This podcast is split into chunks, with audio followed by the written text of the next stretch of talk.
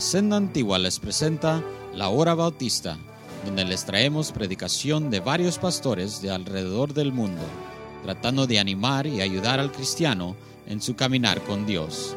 Esperemos que disfrute y reciba bendición aquí en la Senda Antigua. Y ahora, la palabra de Dios.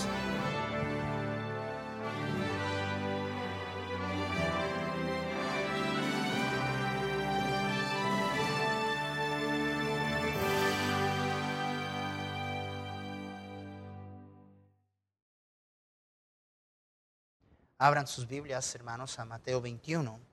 Mateo 21, vamos a leer del versículo 1 al 11 de Mateo 21. Mateo 21. Mateo capítulo 21. Puestos de pie, hermanos, para la lectura de la palabra de Dios. Me siguen a leer la escritura en esta mañana esta tarde. Versículo 1. ¿Estamos ahí? Cuando se acercaron a Jerusalén y vinieron a Betfage, al monte de los olivos, Jesús envió dos discípulos, diciendo, id a la aldea que está enfrente de vosotros, y luego hallaréis una asna atada y un pollino con ella, desatadla y traédmelos. Y si alguien os dijere algo, decid el Señor los necesita y luego los enviará. Todo esto aconteció para que se cumpliera lo dicho por el profeta cuando dijo, decida la hija de Sión, he aquí tu rey viene a ti, manso y sentado sobre un asna, sobre un pollino, hijo de animal de carga. Y los discípulos fueron e hicieron como Jesús les mandó. Y trajeron el asna y, el, y el pollino y pusieron sobre ellos sus mantos y él se sentó encima. Y la multitud, que era muy numerosa, tendía sus mantos en el camino. Y otros cortaban ramas de los árboles y las tenían, tendían en el camino. La gente que iba delante y la que iba detrás aclamaba diciendo, Osana al Hijo de David, Osana al que viene en el nombre del Señor, Osana en las alturas. Cuando entró él en Jerusalén, toda la ciudad se conmovió diciendo, ¿quién es este? Y la gente decía, este es Jesús, el profeta de Nazaret de Galilea. Señor, gracias por tu palabra. Bendícela, Señor, en el nombre de Cristo. Amén. Pueden tomar asiento, hermanos.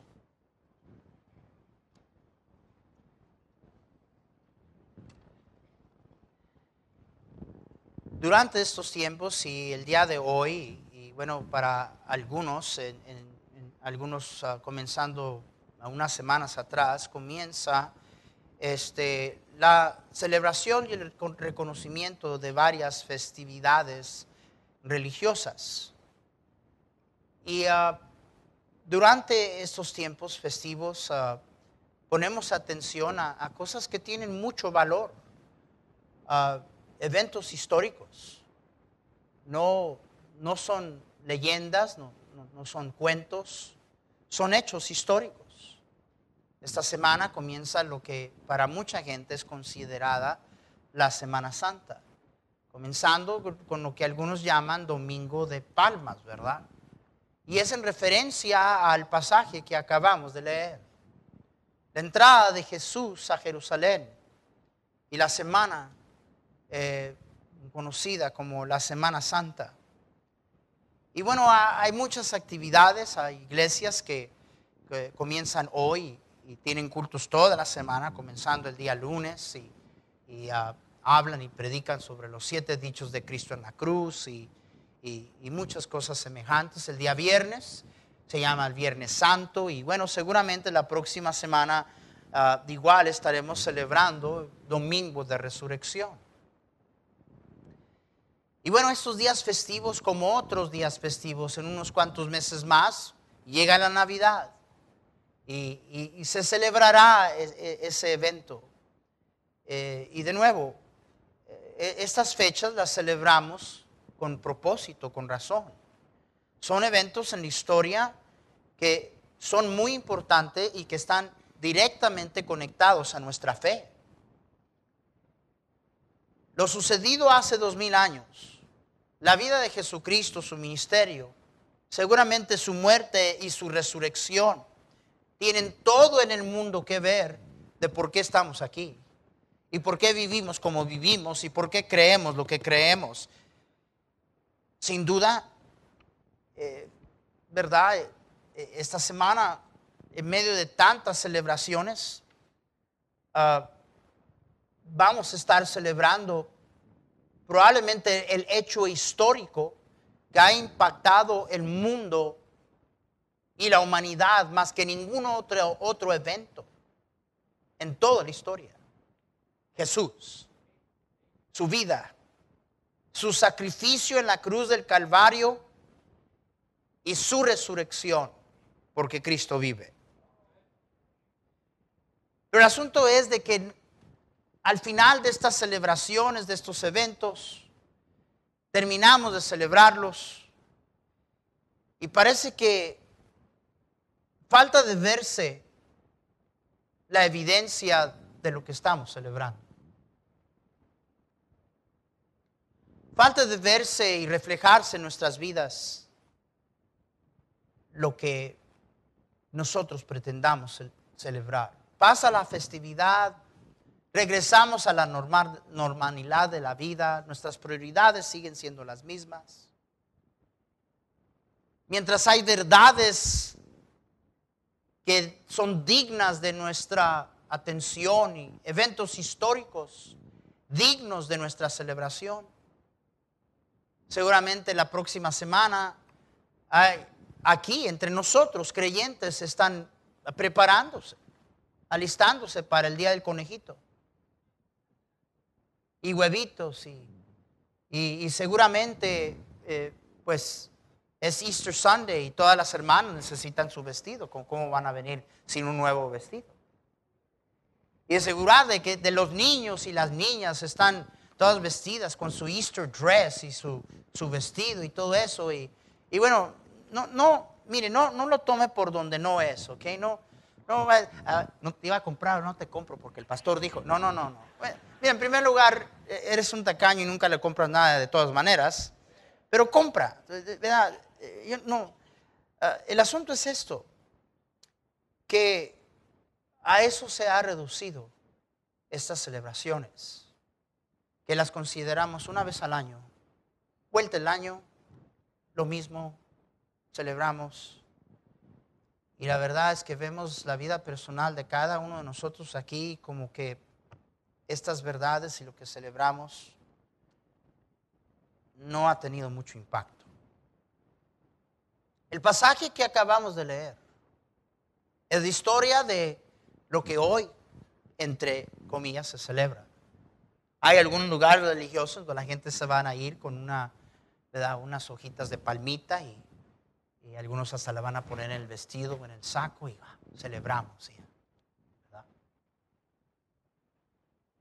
Y quiero que veamos esta historia, porque sucede con la gente de nuestro tiempo lo que estaba sucediendo de la misma manera en los tiempos del Señor Jesucristo. Las cosas no han cambiado. La gente sigue igual. Seguimos siendo igual. Naturaleza humana es naturaleza humana. Y, mire, eh, alguno, pastor, ¿me pudiera dar un ejemplo un poco más claro de lo que creo que sé lo que está hablando, pero deme un ejemplo claro de lo que está hablando? Con mucho gusto. Mire, vamos a celebrar la resurrección de Cristo el próximo domingo. Y estamos celebrando y usted iba, y, yo no sé, ¿verdad? No sé, ¿verdad?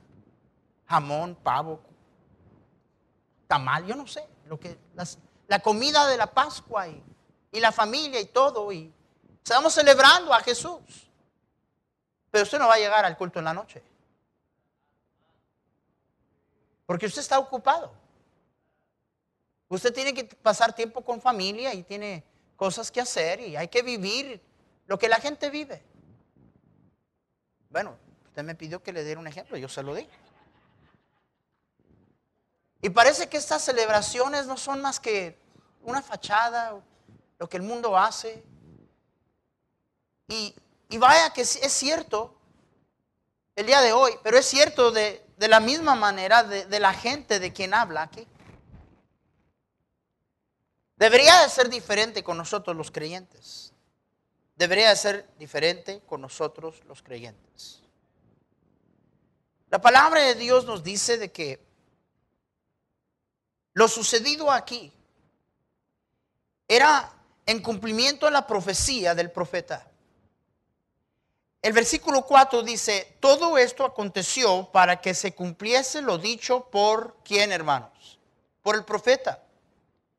Y está hablando, las primeras líneas eh, provienen de un pasaje del profeta Isaías, capítulo 62, y luego la otra última parte del pasaje ah, se refiere a la profecía en Zacarías 9:9. Los dos son profecías mesiánicas. O sea, en referencia a la venida del rey de Israel, del Mesías de Israel. De manera que cuando Mateo nos dice que esto sucedió para que se cumpliese lo que se había dicho, lo que se nos está diciendo es que en Jesús se cumplieron estas profecías. Que este era de quien hablaba Zacarías, que este era de quien hablaba Isaías, el rey de reyes, el Mesías de Israel. Todo esto aconteció para que se cumpliese lo dicho por el profeta cuando dijo, decida la hija de Sión. Y Sión en la Biblia siempre es una distinta manera de expresar la ciudad de Dios o la ciudad de Jerusalén. Decida la hija de Sión, he aquí tu rey viene a ti, manso y sentado sobre un asna, sobre un pollino de hijo de, de animal de carga. Reyes y dignitarios y gobernantes en tiempos de paz eh, este, usaban, ¿verdad?, asnos para montar. En eso andaban. Y es muy obvio de que todo lo que dice aquí la escritura y seguramente cómo la gente lo interpretó, no nomás es lo que estaba diciendo Mateo, es cómo la gente lo interpretó. La gente lo interpretó de la misma manera. Versículo 6 dice, y los discípulos fueron, hicieron como Jesús les había mandado, y trajeron el asna y el pollino, y pusieron sobre ellos sus mantos, y se sentó encima. 8. Y la multitud, que era muy, ¿qué? Normalmente cuando se usa expresión, esa expresión es que era tanta gente que no se podía contar. La multitud era muy numerosa tendía sus mantos en el camino y otros cortaban ramas de, los árboles y, las tendían en el camino. Y todo esto era simbólico de que, de que el pueblo, esa multitud, estaban reconociendo lo que Mateo había dicho del cumplimiento de las profecías de Zacarías y de Isaías. Y seguimos leyendo y nos damos cuenta que así era. Porque aparte de, de hacer un camino para el Señor con las ramas de, de, los árboles y hacer un camino para el Señor poniendo sus mantos sobre el camino. Aparte de esto, esta gran multitud, dice la Biblia, clamaba diciendo, Osana al Hijo de David. ¿Lo entendían? Porque era de la línea de David que necesariamente tenía que venir el Mesías. Y la palabra de Dios nos dice que el pueblo lo entendió y hicieron esa conexión. Osana al Hijo de David. Bendito el que viene en el nombre del Señor. Osana en las alturas. Y obviamente la palabra de Dios nos dice que lo que estaba sucediendo en este momento es que la reacción de la gente, la interpretación de la gente nos dice que ellos creían que Jesús era el Mesías, el rey que habría de venir.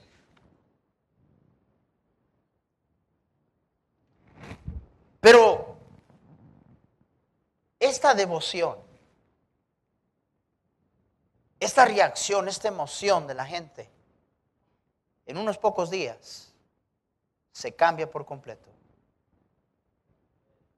Y estos mismos que, gritaban, Osana al hijo de David, bendito el que viene, Osana, e, ese mismo grupo, en unos cuantos días, voltea y está gritando, crucifícalo, crucifícalo.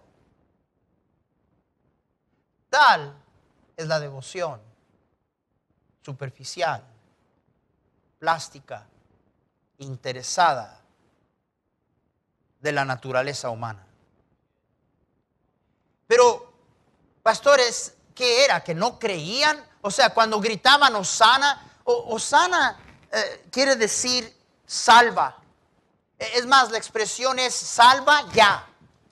No, no más salva, salva ya. Ven, el pueblo Israel eh, eh, reconocían que el Mesías venía como Salvador. La palabra de Dios eh, nos dice que, que los, los fariseos igual, cuando oyeron esto, ellos entendieron que la gente pensaba así. No era una mala interpretación. La gente creía que Jesús era el Mesías. La gente creía que Él era el rey que habría de venir. Tanto así que por eso los fariseos se enojan y, le dicen al Señor, algunos de los fariseos de entre la multitud dijeron, maestro, reprende a tus discípulos, calla a esta gente. ¿Que, que no oyes que están clamando y lo que están diciendo? Están diciendo que tú eres el Mesías, que tú eres el rey. Jesús dice, os digo que si estos callaran, las piedras clamarían. Amén. Jesús reconociendo que lo que la gente estaba clamando era la verdad. Y la gente lo entendía y el pueblo lo entendía. Por eso es que inclusive en una razón la Biblia nos dice que eh, un motín vino y, y, Jesús tuvo que huir porque la intención de ellos es querían apoderarse de él para hacerlo rey. Pero entendiendo Jesús que iban a venir para apoderarse de él, dice Juan 6:15, y hacerle rey, volvió a retirarse al monte él solo. De manera que no había duda de que la gente, cuando menos en este momento, alababan a Dios, daban gloria a Dios, gritaban con cantos de de glorificación y de alabanza a Dios, proclamando a Jesús como el Mesías, como el Rey de Reyes, el Salvador de Israel. Pero en pocos días, esa proclamación cambia. Y la razón que cambió no es que ellos no estaban creyendo en el capítulo 21 de Mateo. El problema se encuentra en lo que estaban creyendo. Creían que Él era el rey. Creían que Él era Mesías. Pero ven, ellos querían un rey, ellos querían un salvador. Pero el salvador que se les presentó, cuando se dieron cuenta y al final que no era Salvador como ellos querían, lo rechazaron. Que no era rey como ellos querían, lo rechazaron. Que no era el Mesías que ellos pensaban, lo rechazaron. Porque ven, lo que ellos pensaban es que el Mesías iba a venir y los iba a librar de toda la opresión, de toda la pobreza, de todo el sufrimiento, de toda la miseria que estaban viviendo en ese momento bajo la opresión y el reinado del imperio romano. Y aún hasta los discípulos no lo entendieron, porque hasta después de su resurrección, los discípulos pensaron, ahora es, ahora es, ahora nosotros nos vamos a apoderar y Israel va a regresar a su gloria y vamos a derribar el imperio romano. y preguntando a Jesús le dicen, ahora es, ahora restaurarás el reino a Israel. Y todavía no entendían. Rechazaron a este rey. Rechazaron a este Mesías cuando él proclamó, mi reino no es de este mundo. Cuando ellos se dieron cuenta que el Mesías no había venido a ayudarles en todo en lo que ellos querían ayuda, y bien desde su nacimiento se nos dijo por qué él había, venido y llamará su nombre Jesús, porque él salvará a su pueblo de sus pecados. Ellos esperaban un Mesías que les ayudara, que les diera, que los libertara, que ah, los sacara de la opresión y, y atendiera sus necesidades y sus problemas. E, e, ellos no les pareció un Mesías que hablaba de pecado. Un Mesías, un Salvador que hablaba de juicio. Un Mesías y un Salvador que habló más del infierno que cualquier otra persona en la Biblia. ¿Alguien me está escuchando?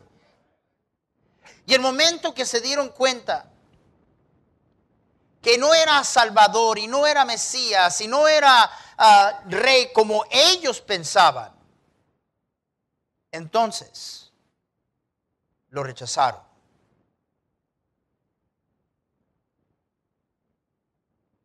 Cuando Jesús les hizo entender que Él había venido a darles vida, vida eterna, en abundancia. Hermanos, déjenme decirles, esa fue la depresión de los dos discípulos que andaban camino a Emaús. Había eh, disolucionado lo que había sucedido y, hasta se lo dicen y, y, se lo están diciendo a Jesús resucitado y no lo reconocían. Y en el griego les dice, ¿por qué andan aguitados? No, no, no, no, es, no les dice así, hermanos. Estoy bromeando. Eso es nada más para los chilangos que están presentes.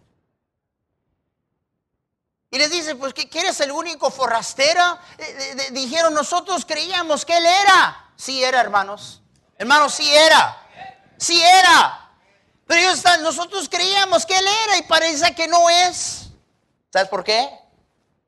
Porque ellos también estaban dentro de ese grupo. Osana al Hijo de David. Bendito el que no... Eh, sálvanos ya. Quítanos esta opresión. Trata con la injusticia. Mitiga mis necesidades. Arregla mis problemas. No, porque yo vine a tratar con tu pecado. Ah, no, ese Salvador no queremos. Yo nomás quiero que, arregles la, cosa. No me hables de que tengo que servirte, que, esto de, de, proclamarte rey va más allá de servicio de labio y que verdaderamente tengo que hacerte mi rey. ¿Alguien me está escuchando?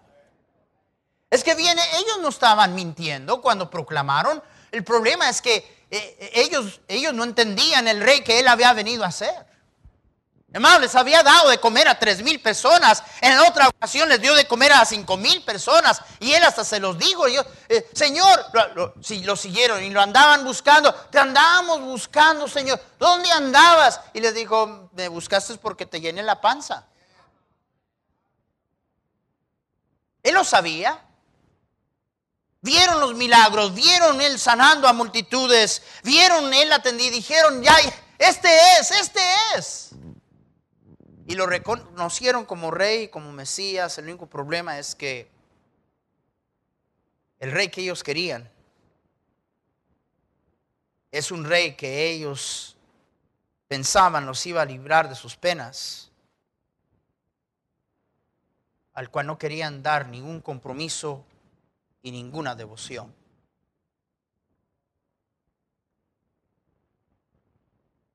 Y la gente no ha cambiado.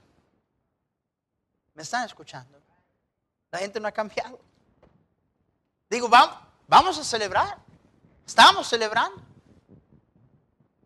Yo, hermanos, discúlpeme, pero mira, hay algunas personas que me dicen, pastor, vamos a hacer algo, vamos a hacer algo.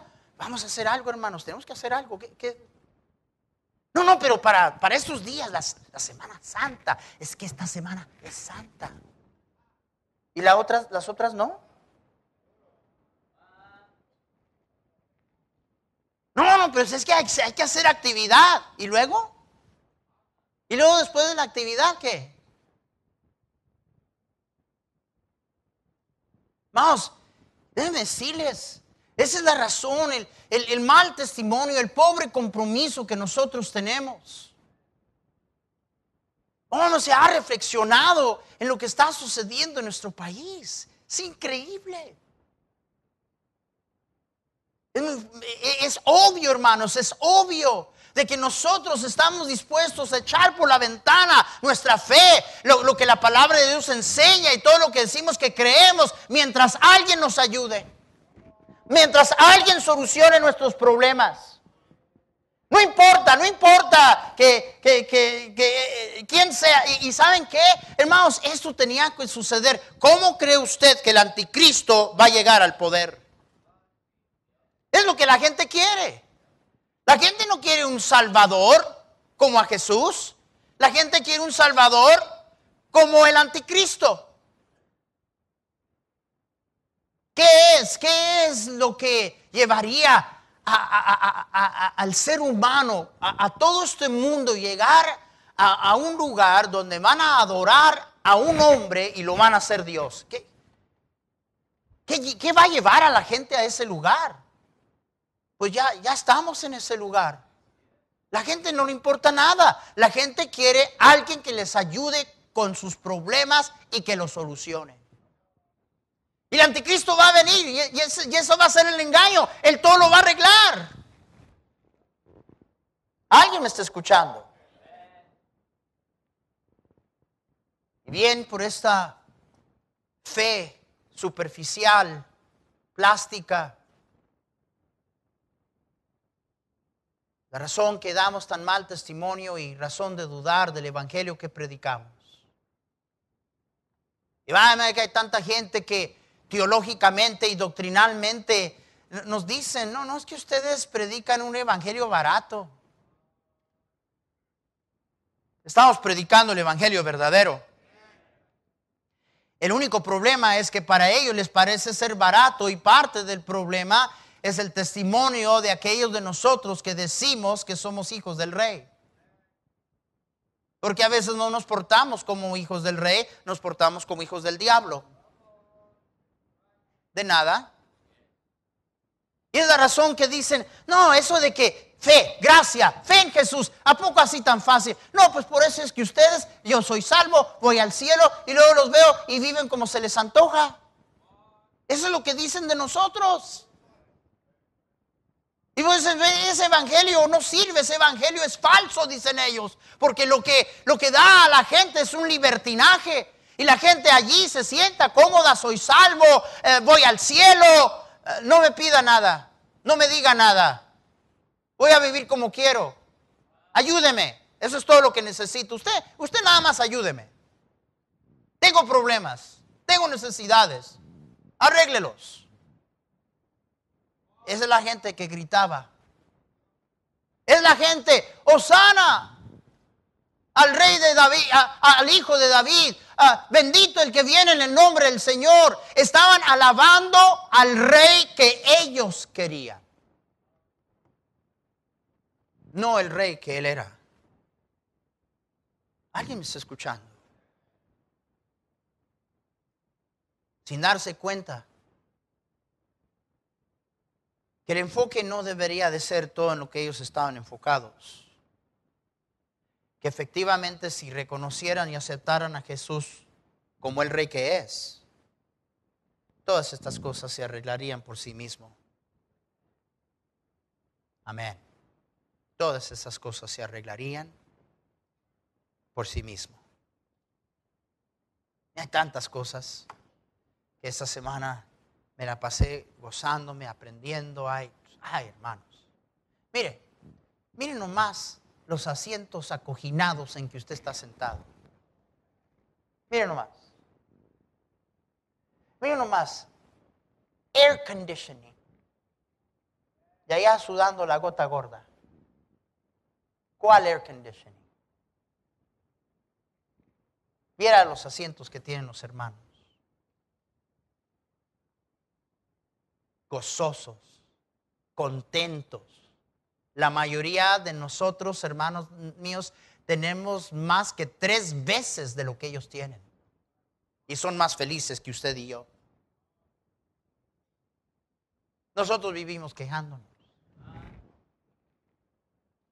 Nosotros seguimos atendiendo a nuestros problemas ya que Dios no me ayuda. Dios no me ayuda. Yo, usted siempre, que por qué no llego al culto, ¿quién me va a pagar las cuentas? Dios no me ayuda. Oh, ese es el rey que usted quiere. Ese es el rey por el cual usted grita, Osana. Y es un buen Dios. Y es un buen rey. Pero la diferencia entre, entre este momento y unos pocos días después, cuando estaban gritando, crucifícale, era que ellos querían un rey que gobernara a mejorar su situación, pero no querían un rey que gobernara en sus corazones. No querían un rey que gobernara en sus vidas. Y esa es la razón por la que la gente es tan religiosa, tan religiosa. Mire, eh, vamos a tener cuidado de guardar todas las festividades y esto y que para acá y lo demás. Y la gente sigue viviendo como se le pega la gana. Porque ese es el rey que quieren un rey que me ayuda, un rey que arregla mis problemas, un rey, pero no un rey que gobierne en mi vida o que me ande diciendo cómo debo de, hacer y cómo debo de vivir. ¿Es Cristo rey? Vamos, se levantan templos que dicen, Cristo rey. ¿Es? ¿Es rey? Si es rey. Pero la pregunta es, ¿es rey en tu vida? Eso quiere decir que Él gobierna. Amén. No quiere decir, Cristo es el rey. No, quiere decir, Él reina. ¿Y sabe por qué el Señor no está en el trono de nuestras vidas? Porque nosotros estamos en el trono de nuestras vidas. Por eso es que nos cae bien e-, e-, esa canción de Chente, sigo siendo rey. Nos, encanta eso. Yo, yo, yo lo hago. Y el hombre viviendo en el trono de su vida. Vive en miseria, vive en desesperación, vive en angustias, vive desesperado. Cuando el hombre está en el trono de su vida, su vida es un desastre. Y anda queriendo un rey que le ayude. Y lo que no entiende es que para que eso suceda, lo primero que tiene que hacer es que antes de querer un rey que le ayude, él necesita adaptar y abrazar un rey que gobierne en su vida. Y que la gente, ese es el rey que la gente no quiere. Por eso es que dominios de resurrección y todo y lo demás. Y Pasan las festividades, las terminamos de celebrar. Quisieron para la Pascua? Ah, nos echamos una comida que no da más. Oh. Ya, ya pasó. Las cosas siguen igual.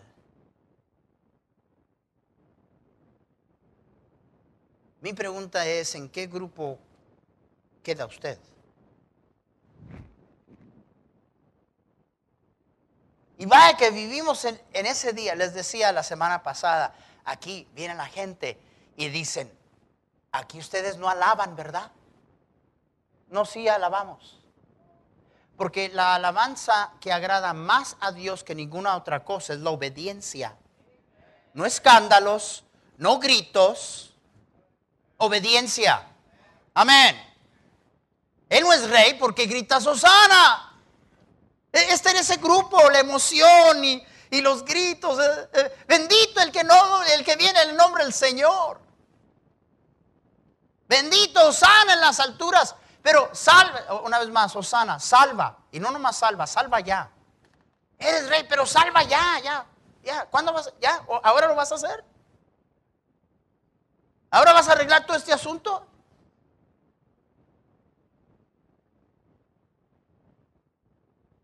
El estorbo más grande a que esto se viva como realidad en tu vida y la mía es nuestra insistencia de sentarnos en el trono de nuestra propia vida. Un hijo de Dios que es sabio. No pasa mucho tiempo que él se da cuenta que cuando él gobierna, las cosas no le van muy bien. Y rápidamente se da cuenta que cuando Dios reina, hay bendición en nuestras vidas. Un día no va a haber democracia, no va a haber gobierno de república, no va a haber socialismo ni comunismo, va a haber monarquía. Él será el rey. Y en ese día no se le va a preguntar a la gente cuál es su gusto. Él será el rey. Él reinará. Pero el cristiano de hoy está esperando el reino milenial, está esperando que venga el milenio para que Jesús sea rey.